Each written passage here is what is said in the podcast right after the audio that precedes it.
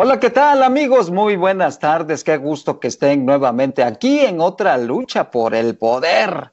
Ya este es nuestro último programa del proceso electoral, naturalmente, porque hoy es el último día que contempla la ley para hacer campañas políticas en el país, en Zacatecas. Después vendrán tres días de reflexión, de análisis, de meditación y sobre todo revisar, revisar los perfiles de cada uno, sus trabajos, sus trayectorias de cada uno de los candidatos y candidatas para poder ir el domingo muy temprano, muy bien preparados a votar, a elegir. Esta es nuestra responsabilidad, la de elegir a nuestros representantes populares y también a nuestros gobernantes ya sea en el ámbito estatal, el Ejecutivo estatal o en las presidencias municipales. Sean bienvenidos, sean bienvenidas, ya están en una nueva lucha por el poder. Los invito a que permanezcan con nosotros la próxima hora porque va a estar bueno este programa. Tenemos una invitada especial que no nos había visitado, no habíamos tenido oportunidad de invitarla a Lucía Suárez del Real. Ella es una joven zacatecana licenciada en Psicología Social por la Universidad Autónoma de Zacatecas. Estudió una maestría en Filosofía e Historia de las Ideas. Es directora de este destacado portal Colmena Informativa, un portal que se ha destacado por su análisis y por la investigación informativa periodística pero también es corresponsal de Aristegui Noticias, articulista de la Jornada Zacatecas. Ahí compartimos la sección editorial con mucho orgullo, por supuesto, y desde hace nueve años ha colaborado con otros medios zacatecanos, pero también nacionales de la Ciudad de México. Y me da mucho gusto, Lucy, que hayas aceptado y que hayas tenido el tiempo y el espacio para estar con nosotros esta tarde. Bienvenida, Lucy. Muchas gracias, don Juan. No, al contrario, yo me siento muy, muy honrada de verdad este, de estar en, en, este medio. Sabe usted que lo respeto y admiro mucho y por supuesto también a Gabriel, con quien también tengo el gusto de compartir páginas en la jornada. Pues gracias, Lucy. Y Gabriel Contreras está nuevamente con nosotros. Afortunadamente ha tenido tiempo para dedicar un espacio y un momento al análisis, al análisis crítico, el análisis de fondo. Gabriel, pues tiene una larga trayectoria, es egresado de la Universidad Nacional Autónoma de México, con especialidad en análisis de correlación de fuerzas y creación de escenarios análisis del discurso, creación del discurso político, diseño, análisis y evaluación de políticas públicas y también tiene una especialidad en derecho electoral y procedimientos legislativos. Ha sido asesor político en 2018 de la Coordinación General Jurídica del Gobierno del Estado, también asesor en el Congreso Estatal Zacatecano de 2016 a 2017 coordinador de vinculación en el INE, en donde estuvo un buen rato, cinco años ahí trabajando como analista también, coordinador de la encuesta de ingreso y gasto del INEGI, INEGI en el 2010 en INEGI Zacatecas y con una gran, gran formación académica, ya lo comenté. Gabriel, bienvenido, qué bueno que estás nuevamente con nosotros. Buenas tardes. Gracias, Juan. Gracias por la invitación aquí al programa. Lucy, con el gusto de compartir como siempre. Y pues gracias por la presentación. Pues ahora estamos de este lado en el portal Agenda Política y la, la columna que poco a poco ahí va creciendo caballo de Troya, que a veces da mucho de qué hablar y a veces total. Y sí, somos colegas de, las páginas de la jornada, por cierto. Por cierto, los tres. Oye, ese caballo de Troya da cosas muy fuertes. Oye, hay que, Hay que despertar el avispero porque si no, todo se normaliza mucho. Aburrido nunca estamos contigo, Gabriel. Gracias. Así es. Juan, y, pues aquí un verdadero gusto. Estas mesas se ponen muy interesantes y pues vamos a, la reflexión se ponen muy interesantes por ustedes porque aportan, de verdad la aportación que hacen es muy valiosa, es muy eh, muy importante y sobre todo porque en el mundo informativo, Lucy, nos saturamos de información y la, saturación también es confusión. A veces no sabemos qué hacer, a dónde voltear, qué es real y qué es manipulación, qué es engaño, qué es falsedad. Y, y, las campañas políticas se manejan muchos recursos de esta manera, a través disfrazados muchas veces de un meme, de un comentario, de un mensaje de WhatsApp o de un mensaje de, Twitter. Ya ves lo que le pasó a la candidata de, Chihuahua, ¿no? Ayer se armó una polémica muy fuerte, ¿no? Ahí, y este, y bueno, nosotros vamos a abocarnos sobre todo en el caso Zacatecas. Ya terminaron, hoy terminan, mejor dicho, a las 12 de la noche termina ya este periodo electoral. Lucy, tú eres una periodista y analista emprendedora también con tu portal muy joven. ¿Qué te ha dejado esta campaña? ¿Cuál ha sido la campaña más intensa, más especial que has vivido eh, en, en este periodo corto de tu vida. Gracias, don Juan. Sí, este, aprovecho para aclarar que todavía no me toca vacunarme, este, para que vean que sí, todavía soy joven. Sí. Menos de lo que uno quisiera, pero bueno, eso siempre es así. ¿Qué me ha dejado esta campaña? La verdad, yo no sé si es la que he tenido más cerca, pensaría yo que no, pero francamente, y lo digo sin amarillismo, me ha dejado mucho asco y mucha decepción, porque aspirábamos, bueno, para nadie es un secreto que en algún momento he simpatizado incluso con Morena y he participado incluso en su formación a cambiar la cultura política eh, que impera todavía, ¿no? Y es una decepción que no ha sido así, que incluso ese partido que se fundó bajo ese principio de una política nueva, pues ha caído en eso. Eh, probablemente también la, estar en una campaña tan cerrada facilita esto, esta manipulación y esta desinformación que abunda y sin duda, bueno, las posibilidades tecnológicas que, que ahora existen, ¿no? Comentábamos antes de iniciar que ya se ha democratizado en algún aspecto, por ejemplo, el acceso a cámaras, a micrófonos, a transmitir, eh, y esto pues así ha sido una gran ventaja para muchos que desde nuestros modestos medios, como, es, eh, pues me atrevería a decir nuestros casos, pues estamos tratando de hacer ejercicios periodísticos, pero también ha significado la posibilidad de que, cualquiera, desde el anonimato, pueda generar videos, eh, eh, supuestos reportajes, memes, notas mm, supuestamente periodísticas que, que se emiten para desinformar y para manipular, con dos graves peligros. Uno, que se crean las mentiras, eh, un peligro fuerte y real, pero con otro peligro aún mayor, en mi opinión, que es que no se crean las verdades, porque cuando el público está tan saturado, como bien decíamos al inicio, eh, cuando el público está tan saturado de propaganda y de mentiras, cuando salen las verdades, pues tampoco las cree y eso es quizá incluso más peligroso que lo otro.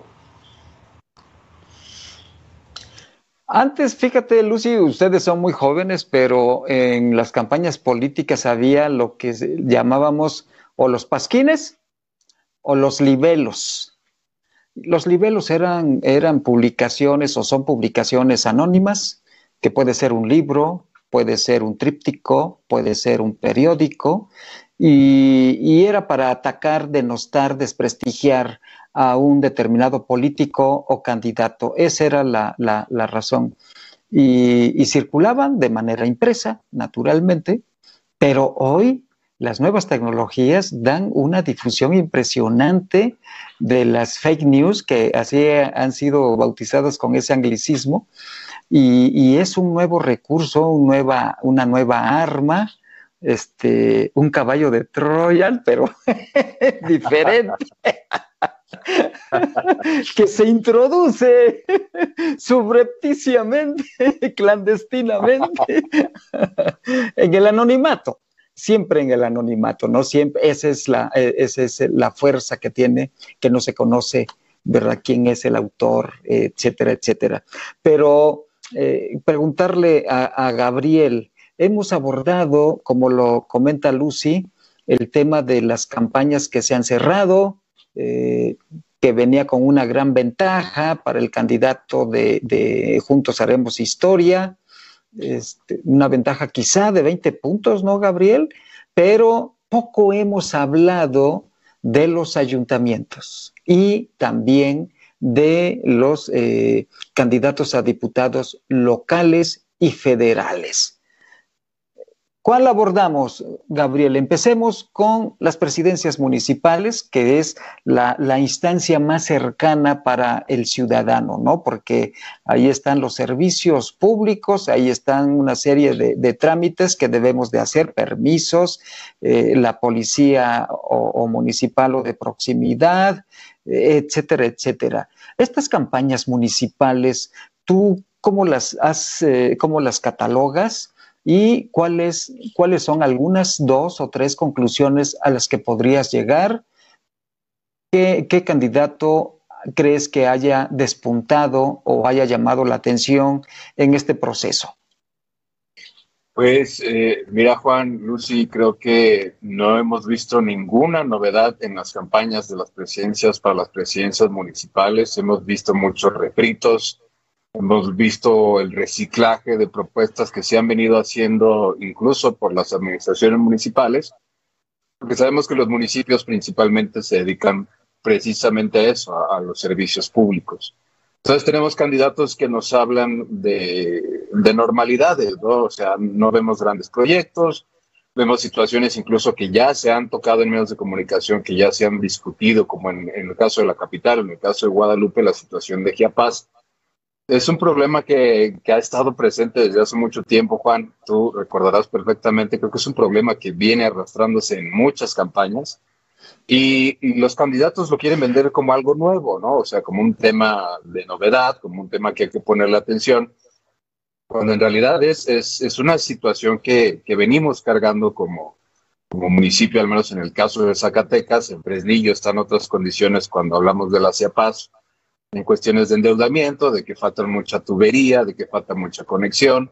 Y, pues bueno, yo creo que ahí les ha faltado mucho ingenio, mucha idea para saber llegarlo al ciudadano, porque, insisto, te quieren vender un tema que ya es conocido, te quieren vender un tema en donde hemos estado trabajando, en donde hemos estado metidos desde hace mucho tiempo y el ciudadano lo ve con la normalidad que ve cualquier otro de los, de los temas que le afectan todos los días, como el bacheo, como las luminarias y pues no te saben vender nuevos productos y los que te venden todos son muy parecidos independientemente de que sean candidatos de distintos partidos. Tenemos propuestas eh, pues a veces iguales, ¿no? Yo en el caso de, Jorge Miranda veo que habla de lo mismo que ha hablado Ulises y Ulises a su vez hablaba de lo mismo de lo que hablaba Judith y Judith venía arrastrando lo de Carlos Peña, etcétera. Vaya, es, es, es, ir heredando un problema con otros sin soluciones. Y cuando tienes la campaña que es para dar soluciones, lo que presenta son propuestas que ya se conocían. en Fresnillo creo que ha habido un poco más de, avance en esta situación. Creo que están más enfrascados, sobre todo en la situación de seguridad, que fue el que lo que le dio un quiebre muy importante a Fresnillo con la cuestión de la niña Sofía. Que eh, venimos de ahí, o sea, venimos de estas situaciones, venimos de estos problemas y creo que ahí es donde ha penetrado un poco más en la conciencia del fresnillense, ¿no? De qué está pasando en mi municipio, porque no hay seguridad, porque hay zonas que están prácticamente controladas por las bandas de la delincuencia organizada. A mí, por lo que he comentado con algunos candidatos, sí me han dicho que, que hay zonas en donde el control es muy eficiente, muy visible. Entonces, creo que ha faltado mucho llegarle al ciudadano en, en, en esa determinación Y los diputados, Juan, Lucy, yo los veo totalmente extraviados. No veo propuestas eh, de las diputaciones. Lo único que me llamó la atención fue el debate, los debates federales, específicamente el tercero. Creo que hubo un intercambio de ideas muy importante ahí entre FEMAT y Carlos Peña. Creo que son dos candidatos maduros que te pueden dar un ejemplo de cómo se hace una campaña, de cómo se hace un discurso, de cómo se confrontan ideas. Y fuera de eso, Juan, eh, Lucy, yo no he visto ya ningún otro candidato que me llame la atención. Me gustó mucho lo que hicieron ellos dos en ese debate, además de que fue un debate un poco más laxo, no, no de lo que venía organizando el IES. Pero se nota mucho la madurez de ellos dos, ¿no? En este mismo distrito, ahí es donde dices, pues el que gane, creo que tienen una lógica bastante construida de, la, de lo que significa la legislación. Y fuera de eso, yo no veo más, más candidatos llamativos veo partidos nuevos que, que encumbran a gente que, que ha estado fuera de la política mucho tiempo o que no ha hecho un trabajo emblemático. Veo candidatos que se sacaron prácticamente la chistera que de repente escuchamos de ellos solamente en los debates, pero nunca los vimos en las calles. Y sí, yo coincido con Luis, veo una, una elección muy desganada, no veo elementos que, que, me llamen la atención más que la lucha que existe hoy en los dos proyectos, eh, por un lado de, de Juntos Haremos Historia y por el otro lado del Vapor Zacatecas, David Monreal y Claudia Naya. Creo que ahí es donde nos hemos enfocado mucho porque sí, Juan, la verdad nos ha faltado candidatos de peso, de altura y que tengan una idea y que tengan una propuesta clara, ¿no? Claro, por supuesto, eh, coincido completamente, Gabriel, en esto último que apuntas. Nos han faltado eh, candidatos maduros que, que conecten, que hablen de la problemática que tenemos y sobre todo que aporten una solución práctica de mediano y largo plazo, porque el corto plazo, pues no, ¿verdad? Es una mentira decir que ya con las 100 obras, las primeras 100 obras de los gobiernos se va a solucionar. No es así.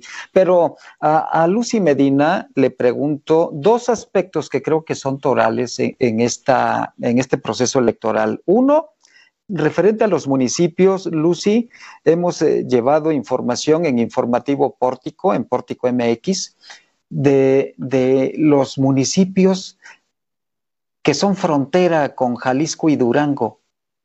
Hay un problema de inseguridad muy fuerte, muy fuerte, a grado tal que, por ejemplo, en Montescobedo se quedó sin, sin alcalde y se quedó sin secretario del ayuntamiento. Tuvieron que salir de ahí. Eh, el, alcalde ha estado presente solo de manera virtual, es lo que nos ha informado el secretario de gobierno, Eric Muñoz, pero no está físicamente porque fue amenazado por los dos cárteles que se disputan ese territorio.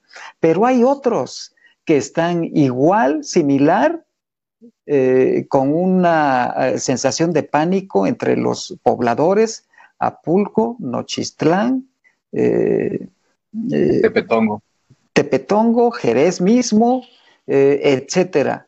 Entonces, ¿tú qué has percibido o, registrado de esta problemática, Lucy, si esto va a incidir incluso en, en la votación de estas, de estas municipalidades? Y lo otro, eh, ¿qué papel estás viendo de la mujer zacatecana en este proceso electoral en cuanto a participación político-electoral como candidatas?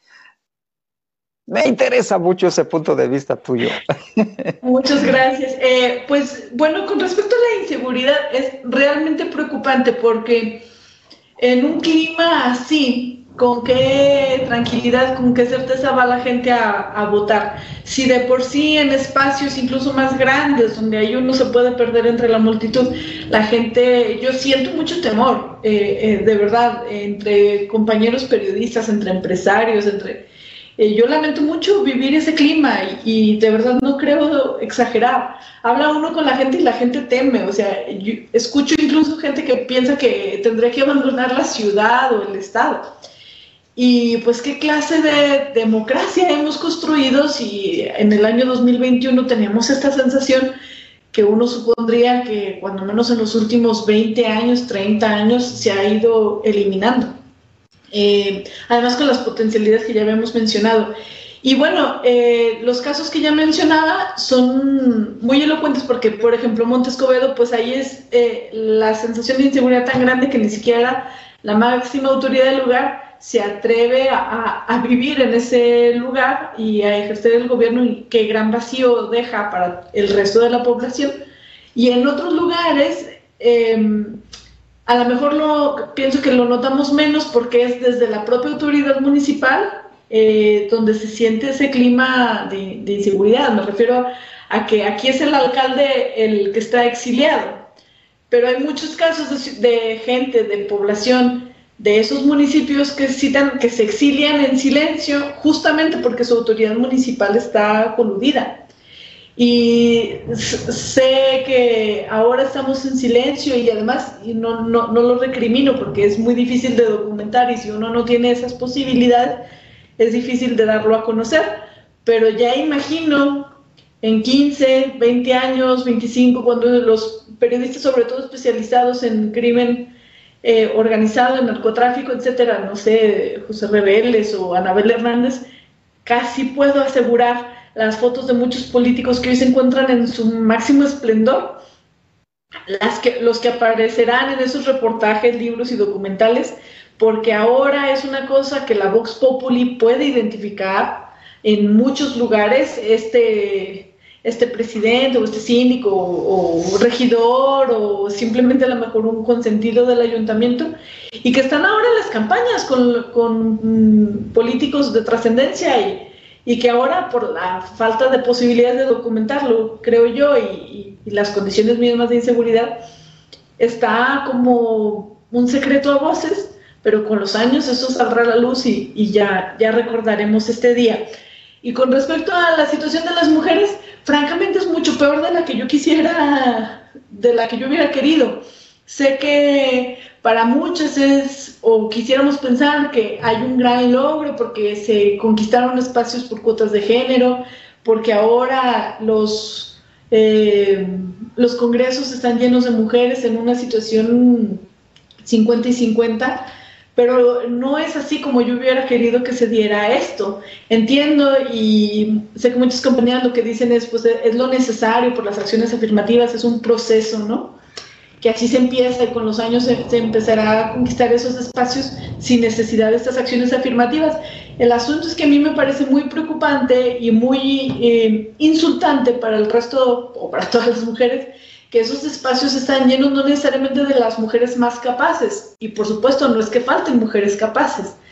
El asunto es que esos espacios están llenos también de las mujeres que están relacionadas con los hombres de poder, con el patriarca, pensando en el sistema patriarcal, a quien le correspondería esa posición. Y como no puede ir él, entonces puede, tiene que ir su esposa, su hija, su hermana, su incondicional, su concubina, su pareja sentimental, etc.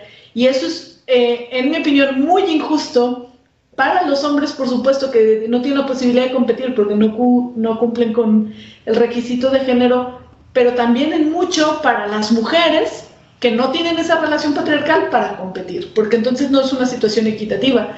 Seguimos eh, perpetuando esta relación, este patriarcado político en el que las mujeres están teniendo solamente eso, eh, una posición, aunque ya no es totalmente de Juanita, porque no va a renunciar, pero francamente está en esa posición obedeciendo esas instrucciones. Obviamente no todas ellas, obviamente eh, hay muchísimas, incluso relacionadas con políticos, que están ahí por sus propios méritos. Y de verdad este, los hay en todos los partidos. Tampoco creo que ser familiar de un hombre en la política sea crimen.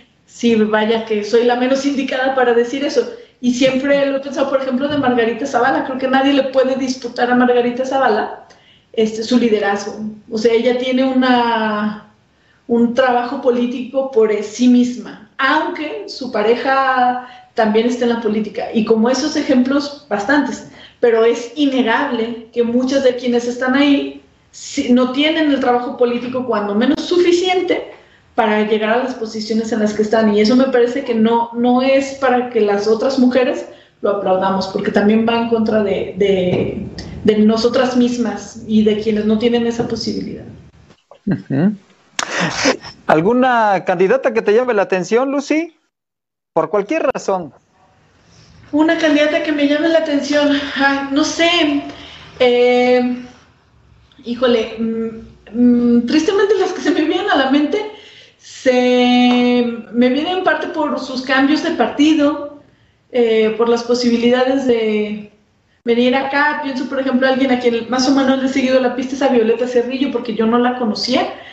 Y bueno, viene muy recientemente del PRI, entonces de ahí eso, que fue para mí una sorpresa su cambio. Lupita Flores de Fresnillo, que también fue a Fuerza por México, a mí me sorprende que ahora sea considerada, mm, se, se autodetermine como monrealista, no es una figura que yo eh, relacionara con ese tema. Fuera de esos casos, francamente no, no tengo yo así algún, alguna mujer que me parezca como eh, destacada, quisiera francamente decir alguna y no sé quién queda más mal, si yo no recordara ninguna o ellas. Hay algunas que me parecen interesantes, pero es muy pronto para verlas. Por ejemplo, una, eh, quizá dos que me llaman la atención, pero todavía las conozco muy someramente como para tener una opinión de ellas. Una es Ana Luisa del Muro, del Partido del Trabajo, que es candidata a diputada por Guadalupe, pero además es quien encabeza las plurinominales del Partido del Trabajo. Y me llama la atención su perfil porque eh, tampoco es una persona muy conocida, y, pero es una persona con mucho trabajo interno. Y eso es llamativo porque eso sí creo que son mujeres que no hubieran llegado si no fuera por la cuota. Y la otra es María del Mar, no recuerdo si es Ávila Ibargüengoite o Ibargüengoite Ávila, me parece que es Ávila Ibargüengoite, que también encabeza las plurinominales de Acción Nacional. Y entonces vamos a ver, me parece que tampoco es muy conocida. No. Apenas las vamos a ver. Pero son mujeres que obviamente llegaron ahí justo por las cuotas eh, de género. Y bueno, la otra que, veremos, a ver qué tal le va, es este, me parece que se llama Georgina eh, Miranda, que es la hija de Jorge Miranda, que tampoco la conocemos y que también está ahí, supongo yo, que por una cuota, imagino, eh, no la conozco, pero de género, supongo yo, este, que es joven. Eh, y además lo supongo porque yo sé que Jorge Miranda es un tragaños, pero entiendo que ya, entonces imagino que ya tendrá unos veintitantos. Son tres figuras que, son tres mujeres que no hubieran llegado a, la, a esa posición si no fuera por las cuotas de género. Pero justamente por eso se vuelve interesante si, si van a corresponder esa oportunidad que tienen con buen trabajo o, serán una decepción. Esperemos claro. un buen trabajo. ¿Y a ti, Gabriel? ¿Qué, qué candidata? Ya iba a decir qué chica, pero no. Para pensar de violencia política, Juan. ¿Qué, candidato te llama la atención por lo que sea? Eh? Su trayectoria, su trabajo, o, porque por primera vez participa, en fin, ¿no? A mí me llama mucho la atención lo que una, pues no es una puntada, porque no fue una puntada, fue un discurso como muy personal de Lupita Medina cuando este, pues dice que su candidatura pues, es este, un, un designio de Dios, ¿no? O sea, casi con ese pensamiento medieval. Yo sí dije que ni, el panismo como más doctrinario tiene esa, esa lógica de, del catolicismo y la política, ¿no? O sea, como que mantienen las cosas, si bien dentro de ciertos parámetros, pues no ves a, a los panistas diciendo, pues es que nosotros somos candidatos porque Dios así lo quiso, ¿no? Como el monarca, pues es monarca porque Dios así lo quiso. Y fuera de eso, creo que Lupita ha hecho una muy buena campaña, eh, con pocos recursos, porque pues, es un partido pequeño, es un partido no de reciente creación, pues simplemente salvaron el registro, cambiaron el nombre, pero sigue siendo el Partido de Encuentro Social. Eh, en el debate me gustó mucho lo, lo, que ofreció, mucha racionalidad, mucho temple, eh, mucha lógica en las propuestas que estaba ofreciendo. Y creo que entre ella y Ana María Romo, son las que se llevaron más los puntos del debate, son las que absorbieron un poco más los puntos del debate, que poco a poco los han ido perdiendo y poco a poco también Lupita, Lupita Medina, lo que ha pasado en estos días es que lo que vemos es al pez desfragmentándose, que ya era obvio, era una situación que estaba sucediendo, digamos, en, en la parte de abajo, Y otra de las candidatas que me llama mucho la atención porque la conocíamos eh, en el Senado de la República, pues es evidentemente Claudia Naya. No le imaginábamos en, una campaña de, de, gobernadora. Nosotros veíamos, o al menos especulábamos el año pasado, que sería Adolfo Bonilla, todo indicaba en esa parte. Y justo por lo que dice Lucy, las acciones afirmativas de género hacen que cambie todo el escenario nacional. Y evidentemente una de las mujeres más competitivas para los partidos en el Senado y en las dirigencias nacionales, pues será Claudia Naya. Llámese PRI, llámese PAN, llámese PRD.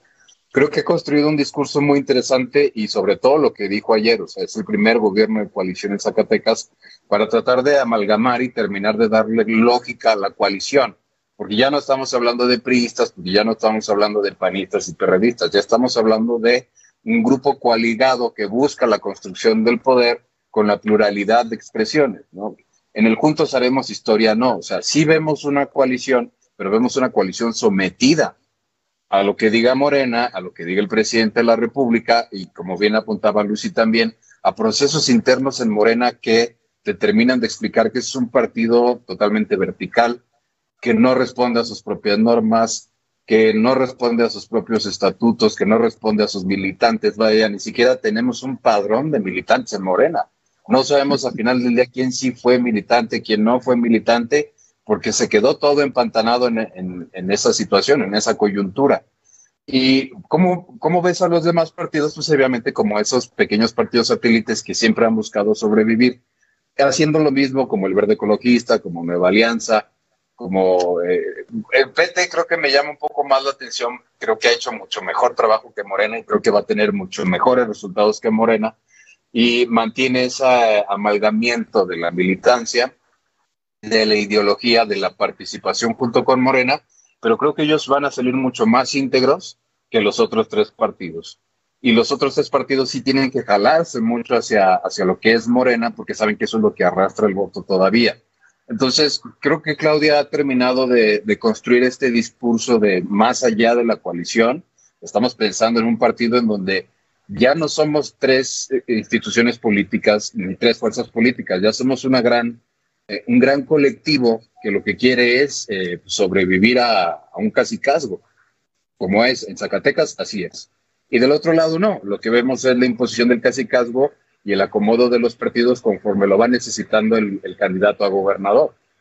Y aquí, en, de este lado, pues sí fue mucho consenso, faltó mucha pedagogía de la coalición en el Vapor Zacatecas, pero sí viste las fuerzas políticas eh, negociando. Del otro lado, la coalición nada más sacó unos cuantos municipios, creo que fueron 13 o 14, de diputados sacaron unos 6, y, me llama la atención que incluso eh, ayer subieron la foto ahí de David o Antier firmando compromisos con los diputados hablando de una ley de remuneraciones que en Zacatecas existe hace tiempo, desde que empieza el gobierno de Alejandro Tello. Entonces vemos estos desfases, ¿no? O sea, lo que sí existe, el, el compromiso de la coalición y del otro lado, vendiendo supuestos que ya existen y que la ciudadanía se les hacen llamativos. ¿Por qué? Porque imitan el discurso del presidente, ¿no? y la gente asimila al presidente con Morena. Sin embargo, es una creación, eso, eso es desinformar. O sea, ese acto desinforma a la gente. ¿Por qué? Porque en Zacatecas esa ley de remuneraciones ya existe. El único que, hasta donde tengo entendido, el único funcionario público en Zacatecas que gana más que el presidente es el presidente, el consejero presidente del Instituto Electoral, haciendo esta lógica de, del respeto a la autonomía que copia del INE ¿no? Pero fuera de eso, todas las remuneraciones han bajado y uno fueron los primeros problemas que tuvo Alejandro Tello con su gabinete, ¿no?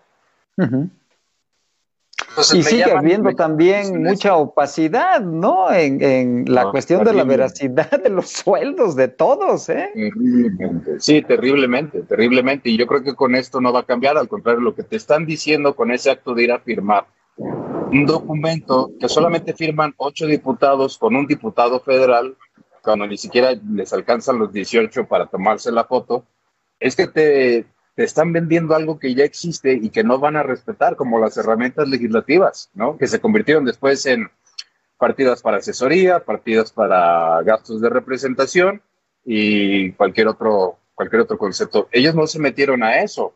Y eso es lo que le interesaba a la gente, o sea, porque el Congreso de Zacatecas también, los legisladores son de los más caros que hay en el país, pero no los vimos debatiendo eso, no los vimos proponiendo eso. lo que vimos es a Morena copiando las propuestas del presidente, aunque en Zacatecas ya existan. Pues este, con, muy poca capacidad de iniciativa, ¿no? Y de propuestas novedosas. A, mí, ese tema que, que toca Gabriel me pareció, la verdad, de un cinismo impresionante, porque justamente algunos de los legisladores que estaban ahí firmando e, e, este acuerdo que, que decía Gabriel, están aceptando el regreso de las herramientas legislativas peor aún, porque ahora lo usan en gastos de representación, etcétera, ¿no? Son 70 millones que ellos eh, regresaron y que además eh, hay que mencionar también este eh, esto implicó, bueno, muchos de los cambios que hicieron, implicó la necesidad de pasar por los cabildos esta reforma y hay que decir que los cabildos obviamente en su mayoría o en el número suficiente lo aprobaron y ahí hay de todos los partidos. Entonces, la verdad, sí es bastante incongruente que ahora vengan con esta promesa que, bien dice Gabriel, os están prometiendo el agua tibia, al menos en este tema. Y cuando no lo han hecho, y vaya, vaya que habrá eh, que hacer las cuentas, por ejemplo, de cuánto han gastado en gasolina en el último mes. Estoy segura que han gastado muchísimo más de lo habitual, que ya suele ser bastante, ¿eh? si mal no recuerdo alguna vez, este, Alejandro Wong sacó una nota, creo que hasta de 200 mil pesos en un mes podrían haber eh, llegado a gastar. Eh, un solo diputado, ¿eh? un solo legislador que dice, no, bueno, más si de veras fueran de decir, ahora vamos a ver esa cantidad mucho más.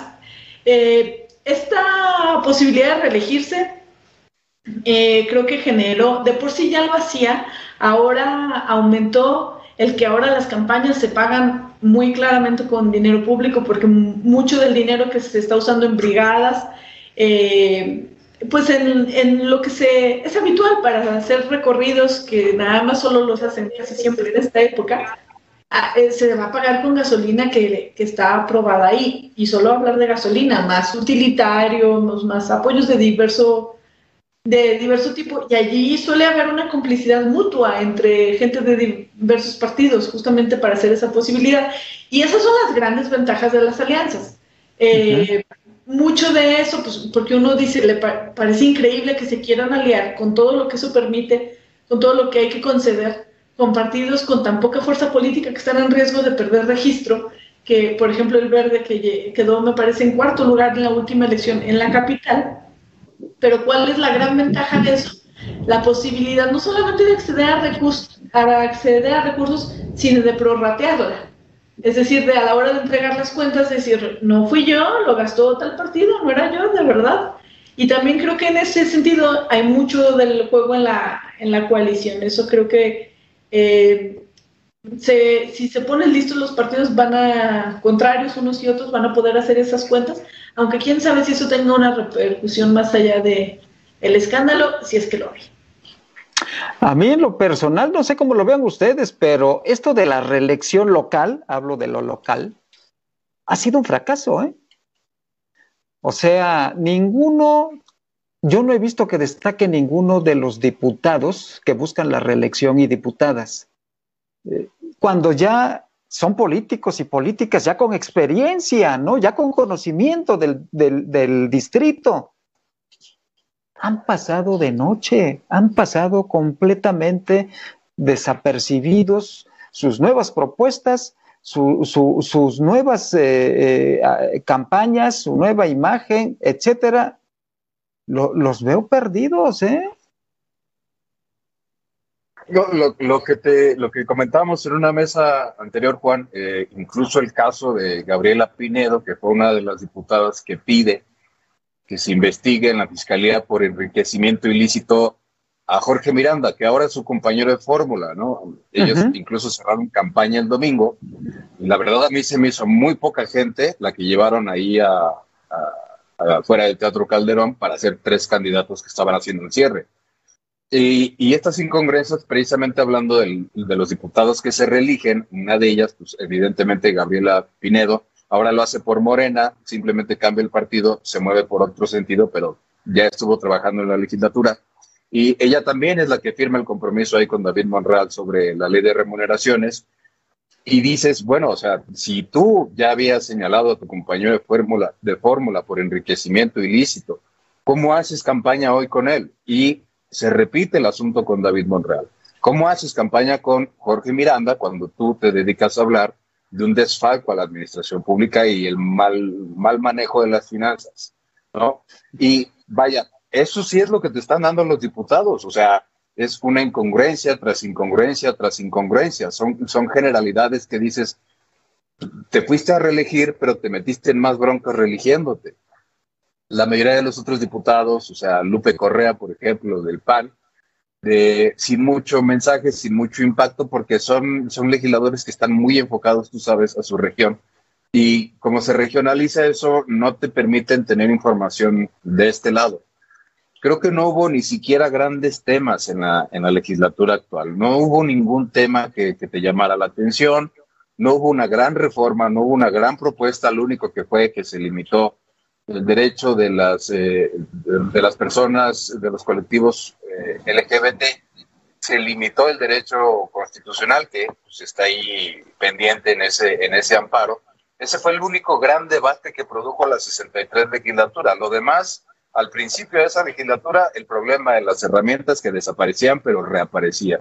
Y no sé si se acuerdan ustedes, Verónica Díaz en ese momento tuvo que renunciar a las herramientas legislativas, ella presenta un documento y su suplente después, que es Roxana, que también firma el documento con David, porque ahora está de candidata en Guadalupe, sigue absorbiendo todos los, gastos de representación y de hecho es una de las diputadas que más gastó en gasolina en esta legislatura. ¿Por qué? Porque se ha convertido ya una tradición del gasto en gasolina para, tú sabes, aquí se venden vales, se lo intercambian por dinero. Entonces, se ha hecho una forma de obtener recursos de lo que te da la legislatura para hacer trabajo legislativo, supuestamente, pero terminas invirtiéndolo en qué? En el caso de Roxana me queda muy claro que lo invierte en la campaña de David desde hace dos años para tener recursos para que David venga. Y en el caso de los demás, pues son intereses muy personales, ¿no? Muy personales de sus propias carteras, de su propia vida, de, esa idea del diputado acomodado, pues ellos lo, lo ejemplifican muy bien. La otra diputada, eh, Susana Rodríguez, que entra por, plurinominal, hoy está de suplente también de plurinominal de la hija de Jorge Miranda, y empieza en, el proyecto de, los priistas, como todos los verde ecologistas, y ahora tiene que apoyar a Morena y tiene que construir discurso para Morena, ¿no? Entonces, volvemos a lo mismo, o sea, ¿te conviene o no te conviene la, la reelección? Porque además de todo, ya te estás presentando ante la sociedad como una persona que se mueve conforme la marea le, exige, ¿no? Entonces, vaya, creo que esta legislatura estuvo totalmente perdida, hubo muchos, muchos intereses individuales, muchos intereses económicos, y ese era el gran tema de esta legislatura. No hubo debate porque no lo necesitaban, todo se acomodó en negociaciones, y donde sí tenían mucha confrontación dentro de la legislatura sin que nosotros nos diéramos cuenta, pues era en el destino de los dineros. Teníamos diputados como Lolo Hernández, que llegó a tener hasta cinco o seis asesores eh, pagándole al mismo tiempo, ¿no? ¿Por qué? Porque te están dando ese recurso y de alguna manera lo tienes que justificar. O sea, tienes dinero para pagar gente, pero además ya tienes un asesor de planta y tienes un auxiliar de planta y puedes seguir contratando y contratando y contratando. Vaya, en eso terminó la 63 legislatura, ¿no? Con, no sé qué tanto se dio en este en esta legislatura, Gabriel, a lo mejor usted, don Juan, que eh, quizá lo cubren más directamente, también ya se hizo una, un vicio ahí triste que ya permea la cultura política con esto de la contratación de asesores, además los heredan, entonces es gente que se queda ahí en la nómina a pesar de que... No, y les dan plaza, les dan base. Y a pesar de que hay un instituto de investigaciones jurídicas donde debería, y supongo que hay, quiero pensar, servidores públicos con la capacidad de asesorar justamente, pero además algo que ha sucedido y tiene que ver con la cuota de género, por, por eso también lo quiero rescatar, es este intercambio a veces de cónyuges eh, con, como asesores, ¿no?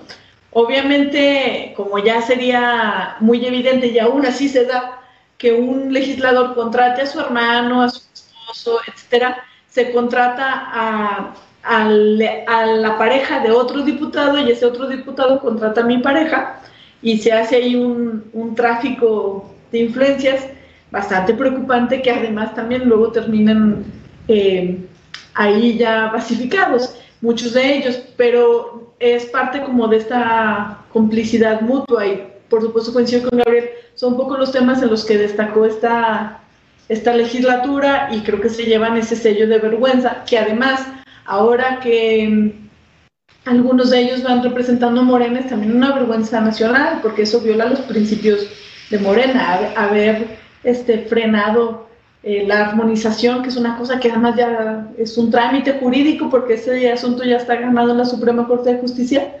eh, es una vergüenza que en Zacatecas se haya frenado, a pesar del el número de legisladores eh, que tiene esa fuerza política como para haberlo impulsado. Oigan, pues ¿dónde queda eso de no mentir, no robar, no traicionar? Eso, eso, que comenta Lucy, nosotros en, en, Agenda Política lo investigamos y encontramos que Omar Carrera tenía uno de sus hermanos cobrando con Héctor Menchaca, los dos de la bancada de Morena.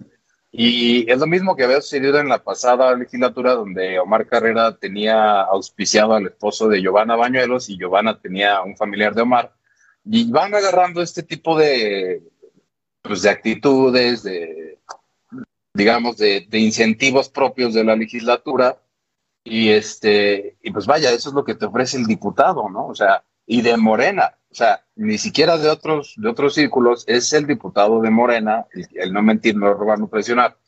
Y ves cómo utilizan los puestos pues, como un negocio, ¿no? Entonces, yo estoy cierto de que esta es la última elección en donde Morena estará posicionada en las encuestas, porque ellos mismos se han encargado de primero romper el partido y después romper su propio credo, ¿no? Sí, por supuesto, su código de ética, su, su narrativa con la que llegó a, al poder, ¿no? Eh, oigan, está lloviendo muy fuerte en Zacatecas, ¿eh? Al menos acá en Guadalupe. ya sabes que en la zona conurbada está lloviendo bastante agradable, muy rico. Miren, pues vamos a saludar a nuestros amigos que, están sintonizándonos, que están conectados. Laura Ruelas, muchas gracias por estar con nosotros esta tarde. Mariana Goba dice saludos al super equipo de Pórtico, atenta a su contenido. Alondra Ross también manda muchos saludos. Y este Así son de incongruentes, dice Laura Ruelas. Pues yo creo que se queda corta Laura, ¿no? Con esa apreciación, pero... también eso se ha dado en los gobernadores. Hace unos años también hacían eso con el cruce de constructoras. Así es que supongo que de ahí les viene la idea. Dice, dice Laura, y asesores, asesores que redactan muy y mal las propuestas de ley. Es cierto, ¿eh? Es cierto esto también. Eh, acá Berta Villegas, muchas gracias por sintonizarnos, Berta. Bendiciones a todos. Y qué rico está lloviendo. Sí, Berta, sabroso. Nos hacía falta un buen aguacero. No le hace que la veo en mi carro, pero bueno. Atrás la lluvia. Eso. Sí, este, ya le urgía mi carrito, ya le urgía. Oigan, fíjense que hoy escuché en, un programa en la mañana este, sobre el, sondeo que hacen las encuestas, más o menos el, análisis con base a las tendencias electorales de cómo quedaría integrada el, integrado el Congreso Federal, la Cámara de Diputados Federal le dan más o menos una, tendencia favorable a Morena de tener una, de una mayoría simple, no tener una mayoría calificada, pero sí tener una mayoría simple. Pero lo que me llamó la atención es que el que, el que se ve una tendencia muy bien es el PRI, ¿eh? El PRI, que, venía de, estar muy en la lona de representación legislativa, va, el perfil o la tendencia, la perspectiva es que tenga una recuperación importante eh, el, el priismo nacional en general. Lo otro es de acuerdo a la preferencia de algunos eh, de, los partidos políticos. ¿Quiénes sí van a lograr permanecer y tener el registro? Morena, PRI, PAN, eh, Movimiento Ciudadano. Y creo que el que se queda en la incertidumbre, de acuerdo a, estas encuestas que hacen, que hacen una síntesis de lo que se ha publicado, es el PRD que podría perder el registro. Eh, creo que PT sí lo, sí lo logra, me parece que sí. Y el resto de los, de los partidos, incluso el Partido Encuentro Solidario, está en serio riesgo de perder el registro, de no lograr el registro, ¿verdad? Porque ya lo perdió en la elección pasada. En esta eh, cambió, le dieron, eh, le cambiaron de nombre, le dieron otra oportunidad, pero está en serio riesgo el PES de perder el registro y, bueno, el, caso Zacatecas, eh, yo observo que PRD, PAN, PRI, Morena, PT van a tener una votación para seguirse manteniendo en el escenario político electoral. Pero veo, eh, veo en serio riesgo a los partidos locales, ¿eh? no creo que logren el registro los partidos locales. No sé ustedes qué opinen.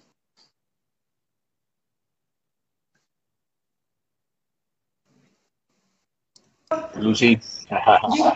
Eh, a nivel local es complicado porque aunque tenemos muchísimos partidos, pues en realidad está la atención concentrada en dos fuerzas políticas, aunque entiendo que es sobre todo en las diputaciones donde más se pelea eso. Sin embargo, el que se cerrara en la gubernatura, la elección, creo que obligó a, los partidos de nueva creación o pequeños a tener que definirse. Por ejemplo, Fuerza por México, eh, creo que inició alejado de David Monreal, pero al irse estrechando el margen de diferencia, o incluso hay algunos que piensan que empatarse o incluso revertirse el, puntero, eh, esto obligó a Fuerza por México pues, a abandonar mucho, creo yo, a, sus candidatos. Podrían apostarle eh, a su candidata a gobernadora, por ejemplo, en particular, yo creo que tiene ya unas semanas que ni no se habla de ella prácticamente nada. No aparece. Eh, no, no aparece. Y ahora ya vemos a los liderazgos de ese partido pues acercándose, ¿no? yendo al meeting con David, llamando a votar por David, etcétera. Eh, es que Katy les dio línea, Lucy. Sí, pero yo me imagino que cuando se ponía, sí, por supuesto, es eh, eh, prácticamente la, dirigente de más influencia ahí, ¿verdad? pero me imagino yo que cuando empezó la contienda y cuando empezó el año, el margen era tan amplio que sobraban votos como para apoyar a Fuerza por México, pero como se fue estrechando, pues entonces hubo que privilegiar, ¿verdad? Al menos en Zacatecas, a lo mejor están esperando que los otros estados puedan recuperar los votos que aquí están dispuestos a, sacrificar.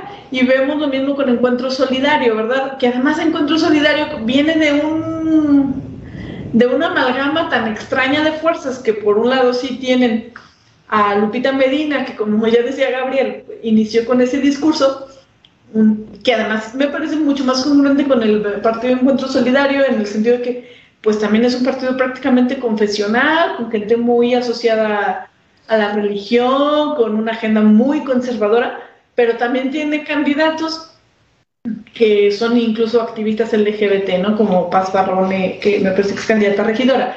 Entonces, ahora sí que ya, ya ante este escenario y además con las dificultades con el registro de Luis Mejía, pues se tuvieron que agarrar, pues no tuvieron, decidieron agarrar cada quien rumbo y eso probablemente significa el sacrificio del registro, al menos en términos locales. Movimiento Dignidad, que ya una vez había logrado ratificar en las urnas su registro, pues me parece que es un hecho que lo va a perder y que sus dirigentes también tomaron conciencia de eso y bueno, pues decidieron este, eh, usar la fuerza política que les quedaba pues en beneficio de Claudia Anaya. Yo veo también Movimiento Dignidad eh, Ciudadano, creo que rescató varios cuadros interesantes en, muchos lugares, el Movimiento Ciudadano y, el Partido Paz.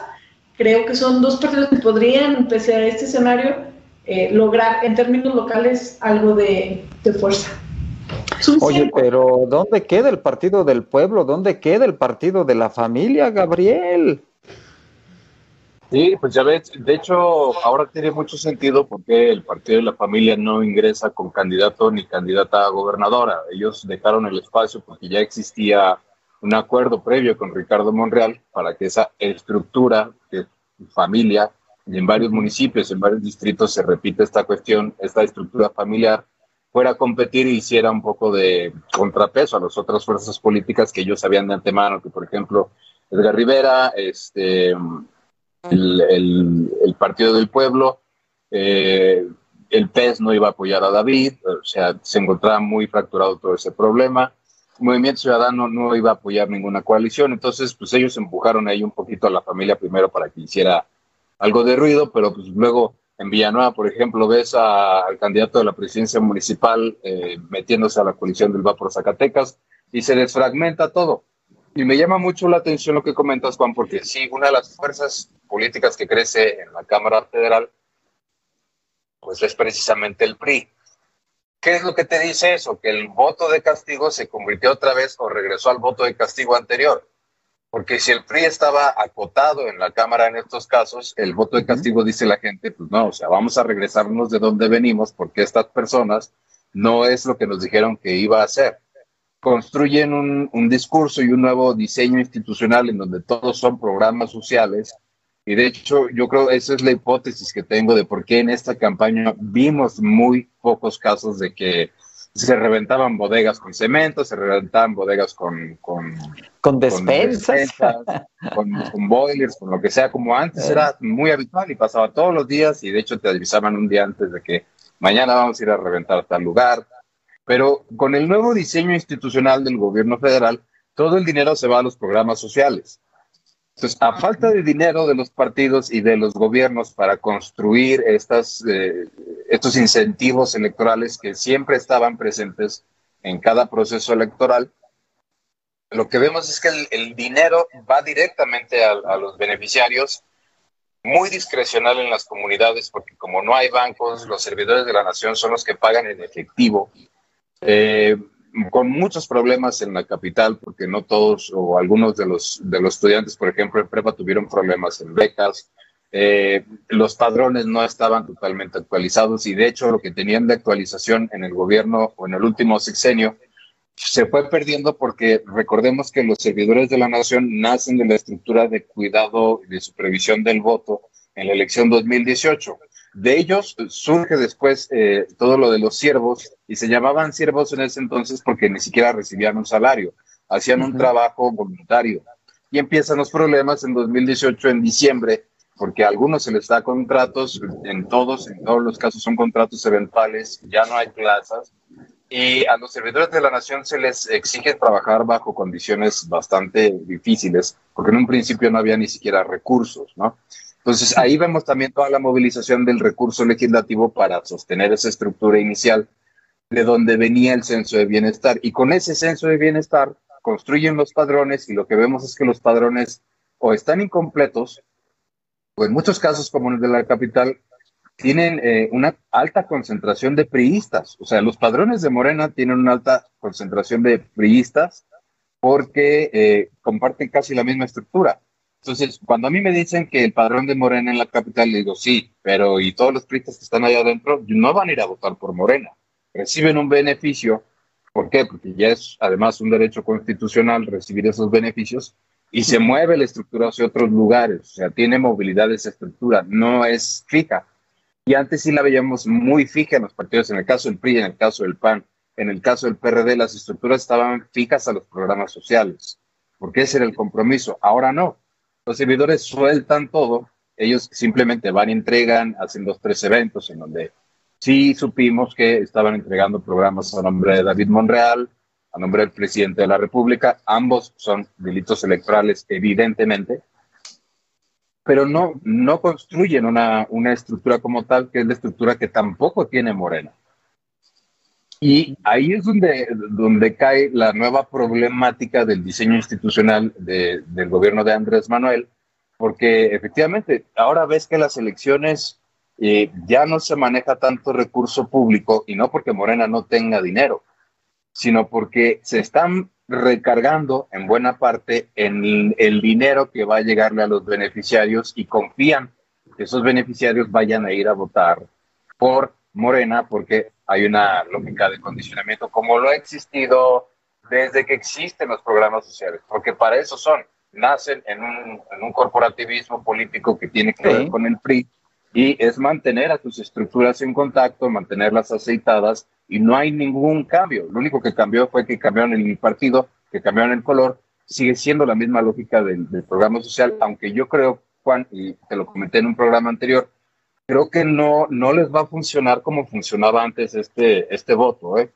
Entonces, ahí habrá que ver el comportamiento del próximo domingo, que te aseguro, como estos días va a estar lloviendo. Pues la elección 2018, yo me acuerdo, me tocó presidente de casilla y estaba lloviendo. Sí, sí, sí. Vamos a ver, vamos a ver un comportamiento muy extraño, donde yo te, te digo, no es lo que ellos esperan, su estructura, no es lo que están diseñando haciendo de estrategia, que todos esos votos o todos esos programas se van a convertir en, en boletas para Morena, ¿no? Y también algunas presidencias municipales han operado anticipadamente dando boilers, este, dando de estos calentadores solares, que es ahora lo que piden muchas familias. Y qué bueno que se los den, ¿no? Porque hay mucha necesidad. Eh, a mí algunos candidatos me han dicho que llegan al distrito y, la gente les dice, oiga, ¿y usted qué nos va a dar? ¿Con qué nos va a ayudar? ¿Con qué nos va a apoyar? Y conozco algunos casos de, personas que, han construido sus casas con los apoyos de las campañas, con el cemento, los polines, este, la lámina, eh, la grava, eh, la arena, etcétera, etcétera. Entonces han ido construyendo sus viviendas, obviamente de una forma muy modesta, y en algunos casos pues les daban hasta pie de casa, y el pie de casa se iba eh, construyendo poco a poco. Eh, pero hoy sí es cierto, Gabriel, el, el programa social es muy distinto, lo ha acaparado, lo ha centralizado el gobierno de la República y lo está utilizando naturalmente como parte de un instrumento y de una estrategia de, penetración electoral. Quién sabe si les dé, quién sabe si les dé. Pero por otro lado también, Lucy, la economía doméstica, la economía familiar, ya está resintiendo el problema de, de esta austeridad y de, y de, y de, este, de esta desviación de los recursos para infraestructura, para telecomunicaciones, para este, becas a, de CONACID para investigadores, etcétera, etcétera, ¿no crees? Eh, sí, bueno, pues, hay una reestructura en la forma de dar apoyos que yo creo que los candidatos de Morena no han sabido defender. Eh, porque efectivamente el discurso de la coalición es que se le han quitado apoyos a, Zacatecas y el, el presidente Andrés Manuel López Obrador en, una visita a Zacatecas, si mal no recuerdo como en agosto, justamente explicaba su versión de por qué eh, a su parecer aparentemente sucedía esto. Eh, en realidad es, él es como la reestructura, ¿verdad? Porque ahora el apoyo lo entrega el gobierno federal directamente al ciudadano sin que pase por las manos del gobierno del estado y por tanto la estrellita se la pongan ellos. Y, lo mismo sucedería un poco a nivel municipal. Eh, esta es parte de las contradicciones, que si bien en campaña los candidatos de Morena se asumen no solamente aliados del presidente, sino también a veces eh, en sus discursos y en los audios que luego dan a conocer por ahí los candidatos opositores se asumen elegidos por el presidente y sin embargo en estas condiciones no han sabido defender eso. Y por el otro lado sí se ha concentrado mucho a nivel municipal también este reparto.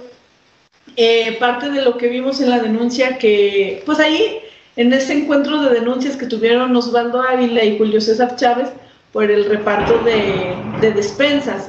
Eh, ese para mí es así de los ejemplos más claros, es quizá el único o el incidente más fuerte que recuerdo yo en estos días de lo que decía Gabriel, es verdad, hace unos años era un cazadero de esas cosas de bodegas, etcétera, que ahora no vemos. trailers. trailers de, de, coches, de lotes de autos, recuerdo la de Miguel Alonso. Y ahora sí ha habido denuncias a ese respecto y sin embargo sorprende lo desapercibido que han pasado para la opinión pública.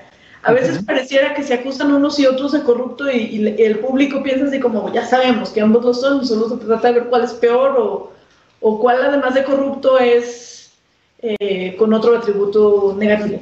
Eh, y sí ha habido, por ejemplo, recuerdo que Julio Holguín hace unos días denunció algo que me parece muy sin pena ni gloria, y también eh, en Trancoso se denunció justo el uso de los servidores de la nación en el mismo tenor, y sin embargo la gente no está como poniendo atención en ese tema. Y es curioso porque justo ahora más que nunca son eh, delitos muy penados, son delitos eh, a los que se se enfrentó de cárcel, exactamente. Y la verdad, por ejemplo, en el caso de Osvaldo Ávila, cuando denunció una camioneta que supuestamente estaba repartiendo despensa y se detuvo a uno de los que había retenido esta camioneta siendo un menor de edad y se le acusó de secuestro, yo la verdad dije, esto ya está subiendo mucho porque es un delito grave de prisión preventiva. Ese joven podría llegar a la cárcel cuando menos unos meses en lo que se determina su inocencia. Después ya dándole seguimiento al tema me di cuenta que eh, eh, en realidad no pasó a eso porque una vez que la autoridad electoral que ya había certificado el incidente de ese carácter electoral, pues por supuesto el joven fue liberado, pero eso fue eh, un tema que pudo haber dado para más y que la liberación, por ejemplo, o la, el posible apresamiento por, por mucho tiempo de ese joven no llamó tanto la, la atención ciudadana. Es como si ya lo dieran por hecho. Así como de, sí, pues así son las campañas y no tendría que serlo. Aunque paradójicamente creo que es muy generalizada la idea de que el gobierno del Estado no se está metiendo. Este, o sea, se me parece que la disputa es eh, las alcaldías, o sea, que parece que los dos grandes eh, actores que se están metiendo en este sentido, en el desvío, o los tres, quizá, es sí, las presidencias municipales, sí se les acusa a unas y otras, a, ya a saber si es verdad en, un, en todos los casos, sí el Congreso, aunque en muy poca medida, pero sobre todo las presidencias y el gobierno federal, parece que ahora el gobierno del Estado ha librado más o menos esas acusaciones, salvo una que otra muy, muy ligeras. Sí, totalmente de acuerdo. El, gobierno ha aparecido al, al, margen, aunque por ahí hubo un pronunciamiento de que pidiéndole al gobernador que sacara las manos, pero pues ¿cuáles manos? ¿No? O sea, realmente a veces eh, falta que presenten las pruebas bien, ¿no? Y eso es importante. Les comento que hoy publicamos, por ejemplo, que hay 115 denuncias en el Instituto Electoral de Zacatecas, en el IES. 115, ¿verdad? De las cuales se han resuelto muy pocas. Y, y, ese es otro aspecto, cómo va a actuar el árbitro electoral en cuanto a denuncias porque hay denuncias ahí que, no se les da trámite, que están durmiendo el sueño de los justos. Ya hemos comentado aquella denuncia en contra de David Monreal por, por este, el manoseo en Juchipila a, la candidata a la presidencia municipal de, de Juchipila. Y ahí incluso me decían que, que hasta podría haber otro tipo de delito electoral, ¿verdad? Este, porque, pues, eh, creo que la candidata va por otro partido, me parece, ¿no? Y, en fin, y ahí no hay coalición, no hay coalición ahí de Morena, ¿verdad? Entonces, puede configurar ahí un delito electoral, depende, depende, naturalmente, pero ese es otro tema, ¿eh? El de la judicialización del proceso electoral. Hay que recordar que a Soledad Luébano, eh, en la elección pasada, este, antepasada, o fue la pasada, no, antepasada. Ah, antepasada. Pues la tumbaron, ya le habían dado la constancia incluso de, de mayoría en el Instituto Electoral y como dice la canción, de reversa, mami, para atrás. bueno, pero le fue bien, ahora es senadora, ¿no? Sí. Le fue mejor. El sacrificio valió la pena. Oigan, pues vamos cerrando, vamos cerrando, este, porque pues también ya las, las campañas se cierran. Eh, Gabriel, ¿Cómo cierran las campañas desde tu punto de vista? Si podemos hacer algún análisis somero, alguna conclusión, ¿con qué te quedas de este proceso electoral? ¿Y cuál sería la perspectiva que tú vislumbras o visualizas de este, de este proceso electoral? Eh, creo que nos vamos a acercar el día de mañana y hasta el domingo con una guerra muy intensa de redes sociales, eh, una guerra sucia entre todos los candidatos. Viene un golpeteo muy fuerte. Si la ciudadanía ya está cansada de la campaña, de aquí al domingo vamos a ver todavía cosas peores, porque hemos visto la proliferación de páginas falsas que sacan información, eh, asumiendo supuestos, sin pruebas, sin evidencias eh, vemos acusaciones. La última que también vi es este que supuestamente ha circulado un correo a trabajadores del gobierno del estado que no ha sido ni siquiera confirmado por los propios trabajadores, en donde supuestamente se utilizan sus datos personales. Y vaya, ya vamos a ver la construcción de la nueva campaña virtual en estos días de, de reflexión, el periodo de reflexión. Vamos a ver hasta dónde inciden las redes sociales que en estos momentos el comportamiento ha sido bastante sucio en, convertirse en los canales con los que se construye la guerra alternativa. Ahí, pues los medios de comunicación, ¿qué nos queda más que ayudarle al ciudadano a discernir entre lo que es real, entre lo que es falso, entre la información que sí tiene un peso, pero se presenta desde una plataforma con datos eh, dudosos, desconocidos? Eh, recordemos que a partir de esta fecha a las 23 eh, horas con 59 minutos ya no se pueden estar circulando encuestas y sin embargo vamos a ver números en las redes sociales porque las redes sociales no están reguladas.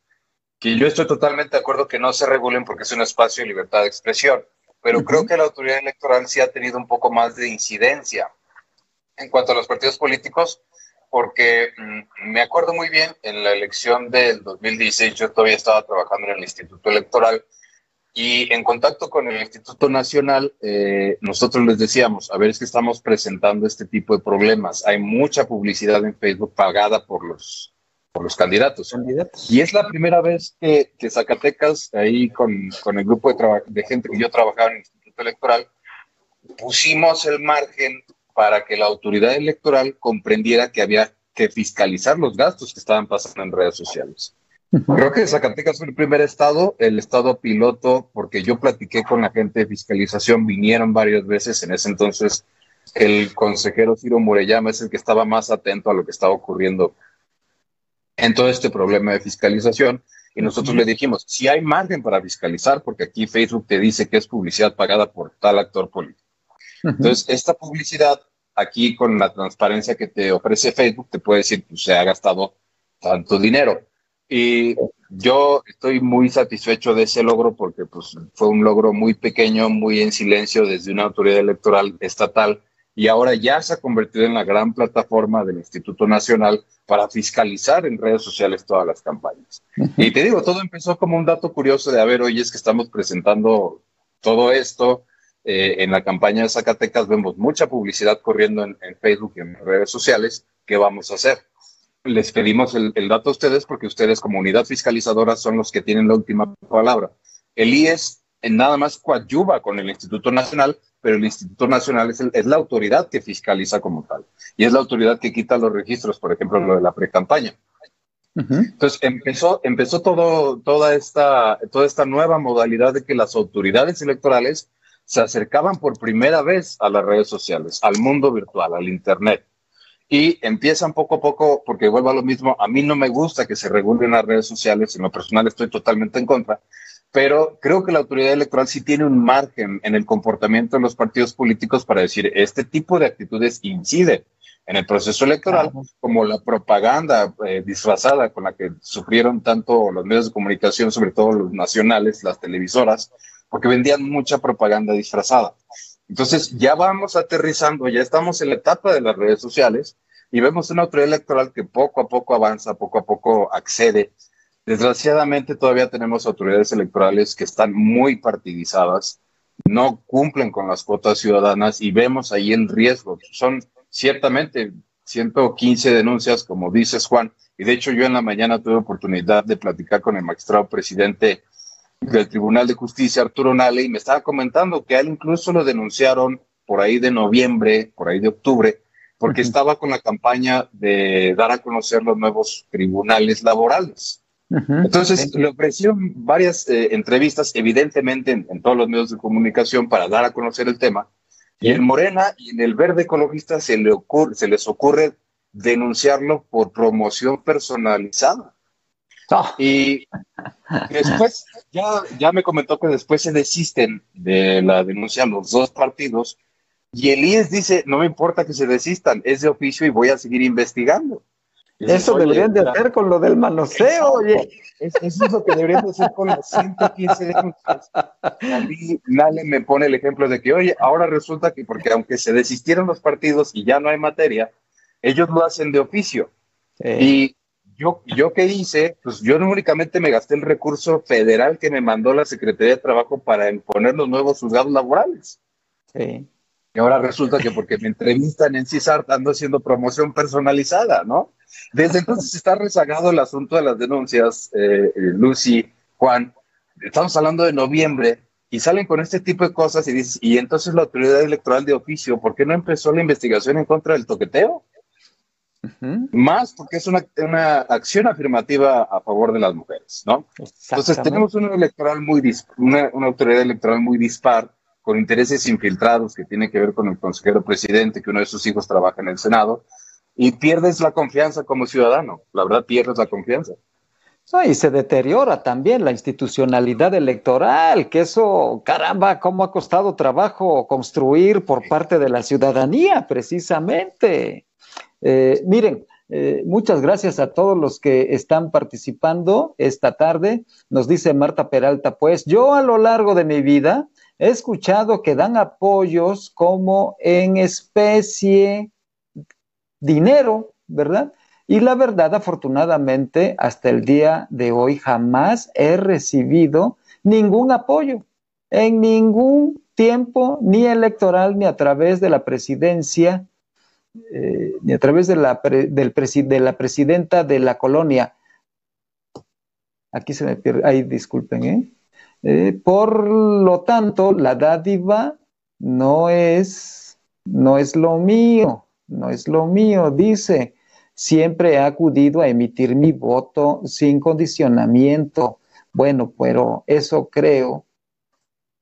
A ver, ya, ya me están, eso creo que hasta ha sido un mal eterno, la cuestión de las dádivas. No, pues qué bueno que, que va libremente a votar y creo que pues así debe de ser. Gracias Marta Peralta por, por tu comentario.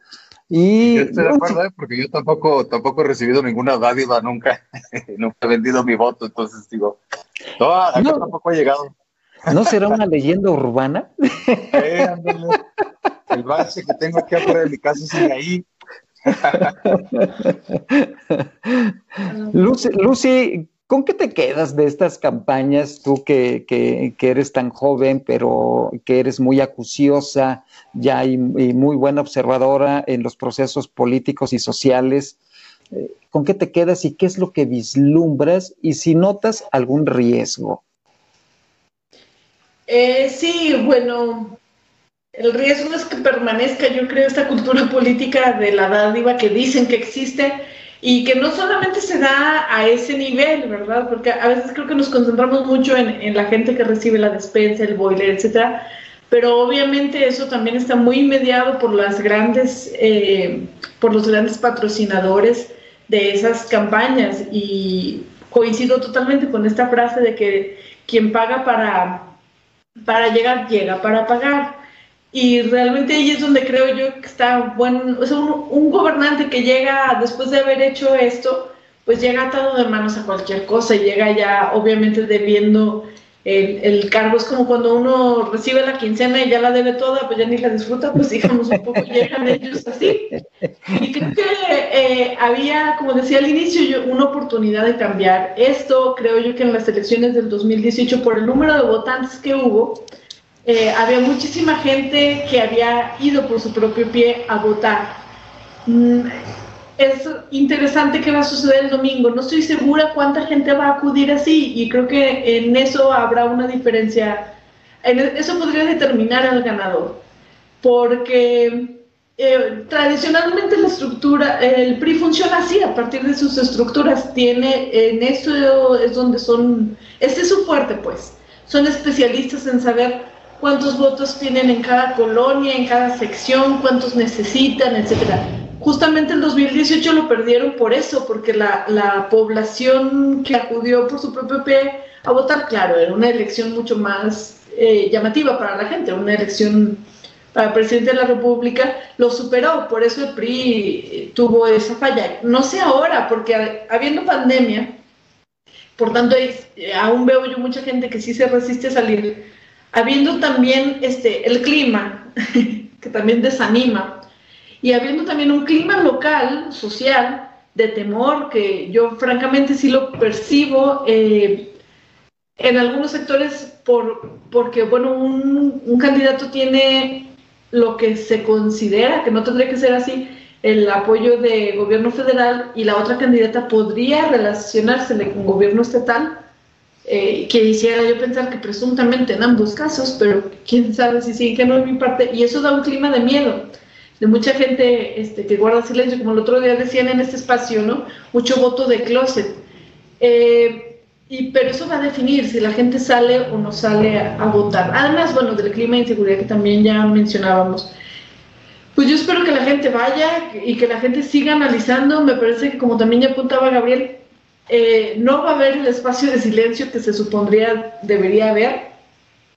Van a salir notas periodísticas e incluso creo que eh, a estas horas también, quizá por la probabilidad de, violar la ley en los próximos días, que luego también es un terreno en el que resbala el periodismo, que no lo tenemos a veces muy claro, pero en los próximos días vamos a ver ese tipo de notas, de ataques por medios eh, anónimos y por supuesto también algunos con, con, credibilidad y con nombre y marca registrada y todo.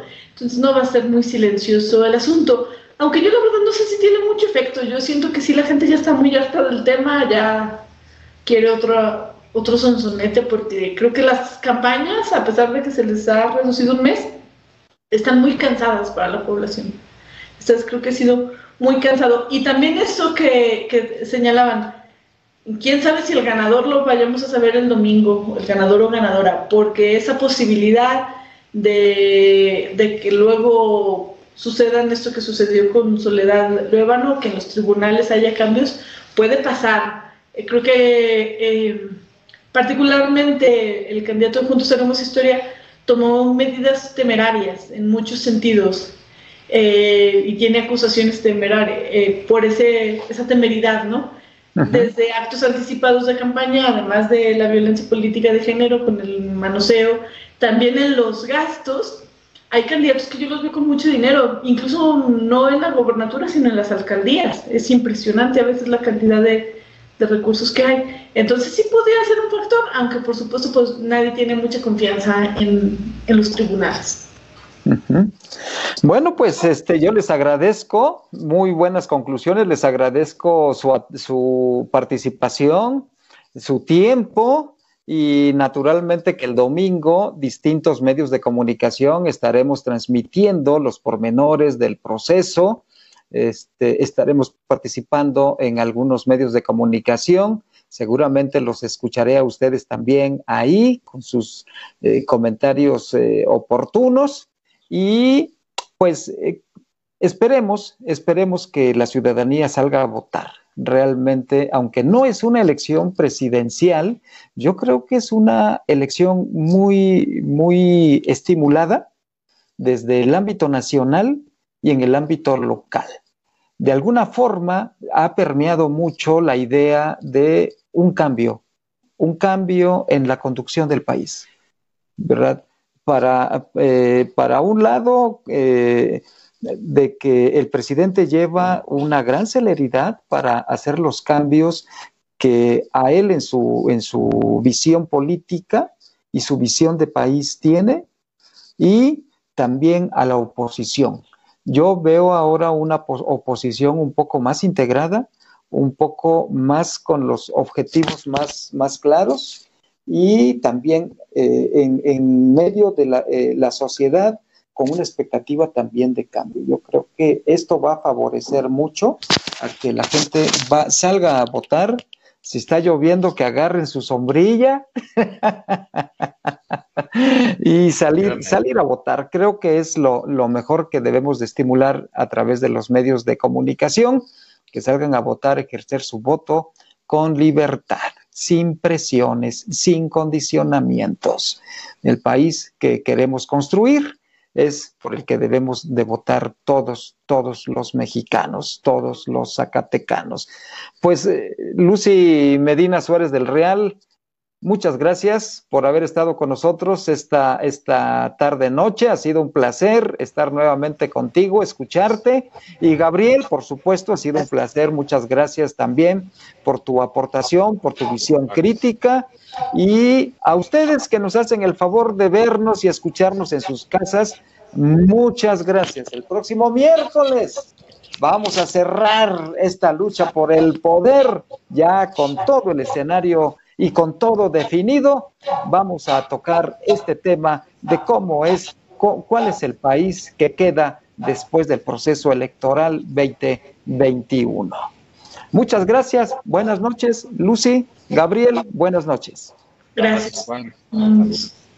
Y gracias a ustedes. El próximo miércoles tenemos una cita aquí en la lucha por el poder. Hasta entonces.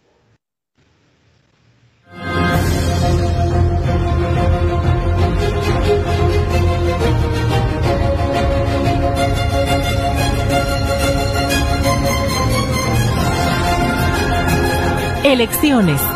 La lucha por el poder.